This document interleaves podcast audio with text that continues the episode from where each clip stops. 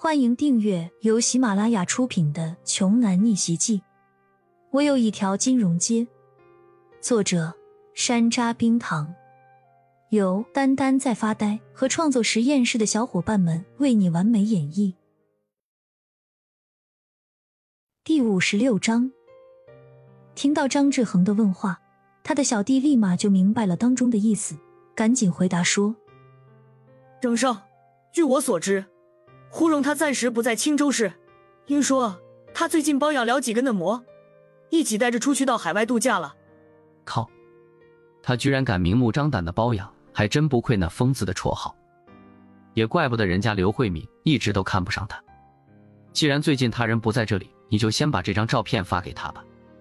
骄阳啊骄阳，这下老子看你还能蹦跶几天！好好享受你人生最后的狂欢吧。张志恒一边说。一边心里暗暗的咒骂着骄阳，他的目光狠辣的望着窗外江北大学校园的美丽风景。此时的骄阳已经平安无事的回到了自己的班级，所有同学看他的眼神都已经变得不一样了，全是赤果果的妒忌。清纯校花李欣、公主校花刘慧敏都是别人垂涎的存在，现在。这两位女生却跟眼前的这个男生都有着千丝万缕说不清楚的亲密联系，是个同性，心里多多少少都会对骄阳有些羡慕、嫉妒、恨的吧。只要一想到骄阳坐拥两大美女校花儿，自然就会让有些人觉得十分不爽。于是，和王莹莹有过暧昧的两三个男同学私底下商量了一下，就对骄阳起哄着说：“骄阳，你第一天入学。”怎么也得意思意思啊，请我们大家吃顿饭吗？他们几人早就从王莹莹的口中打听清楚了，焦阳刚卖了自家的老房产，手上至少有三十万。今天晚上，他们一定要让这个不知天高地厚的穷小子狠狠的大出一把血。等到焦阳分文没有的时候，看他还怎么有脸站在校花儿的面前。这个时候，有一个起哄的。班里其他对骄阳没有什么好感的同学也都跟着起哄。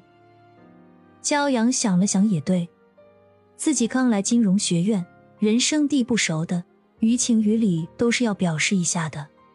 更何况自己也不缺这点零花钱。最最主要的是，他有关键任务在身。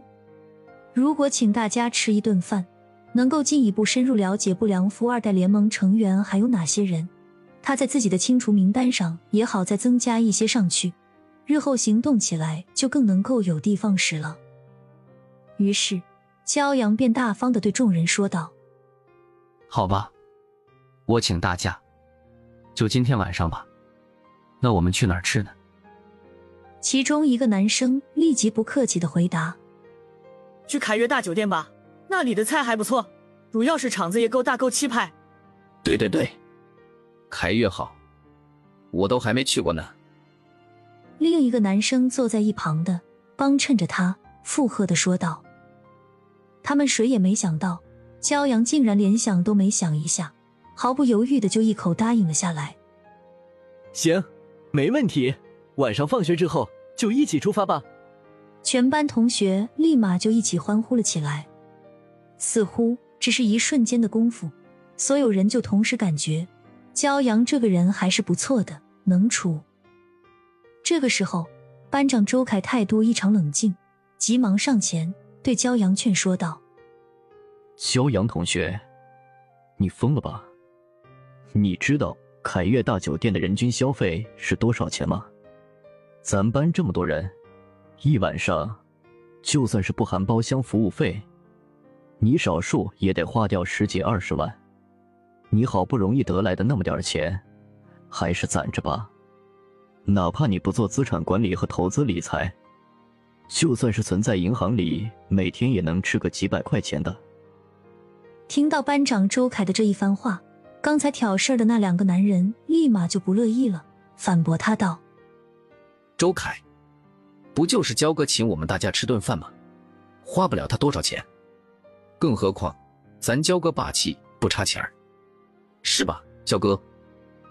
对，没事的，周凯，就是一顿饭而已。骄阳目光感激的看向了周凯。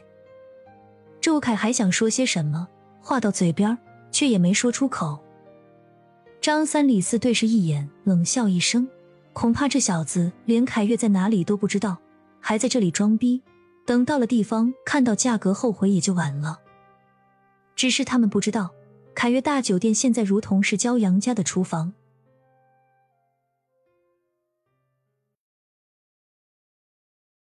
本集播讲完毕，想听更多精彩内容，欢迎关注“丹丹在发呆”。